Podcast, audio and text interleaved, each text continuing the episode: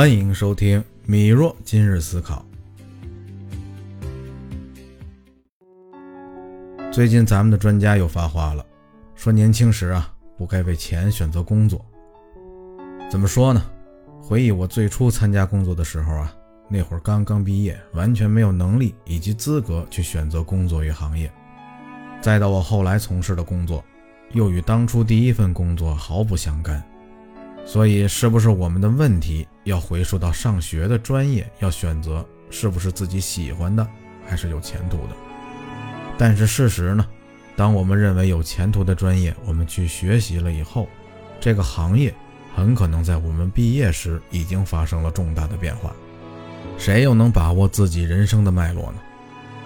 虽然大家都在说，当热爱与事业重合是一件幸福的事儿，但是你有没有想过？如果你的爱好被冠上了业绩与目标，或者你的热爱并不能变现的时候，那是不是赚钱来得更实际一些呢？所以我觉得，为了我们热爱的事儿，我宁愿选择纯粹的搞钱。你完全可以在搞钱的过程中找到自己的价值，对不对？回想我自己的从业经历，几次大的转变与提升都来自以下几个技巧。第一点。一定要对自己在这家公司所获得的技能进行高度的概括总结，这样可以帮助你寻找与你当前行业有重合的机会，增加你进入更高平台的可能性。第二点呢，是了解自己的身价。不管你是通过招聘软件也好，还是通过与周围的同事去了解也好，那么我们都需要了解目前自己能达到的薪资水平。找工作的本质。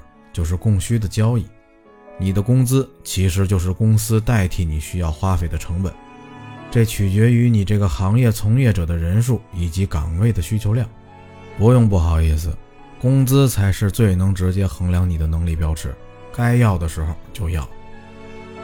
第三点呢，是要摆平心态，你和公司是互相选择的，当你摆正这个心态的时候，相信你也会获得招聘者的尊重。维护自己的价值，你与公司本质上就是合作的关系，而不是管理与被管理的关系。年轻的时候，我们都是充满着各种的梦想和目标，这些虽然很重要，但我觉得，如果企业家为了让我们付出更多的劳动力，让我们不为了钱而工作，那还是算了吧。你的收入才是你在社会中的价值衡量，搞钱并不丢人，在这里。还是希望大家多多搞钱，你的梦想也就不会远了。好了，今天就到这里。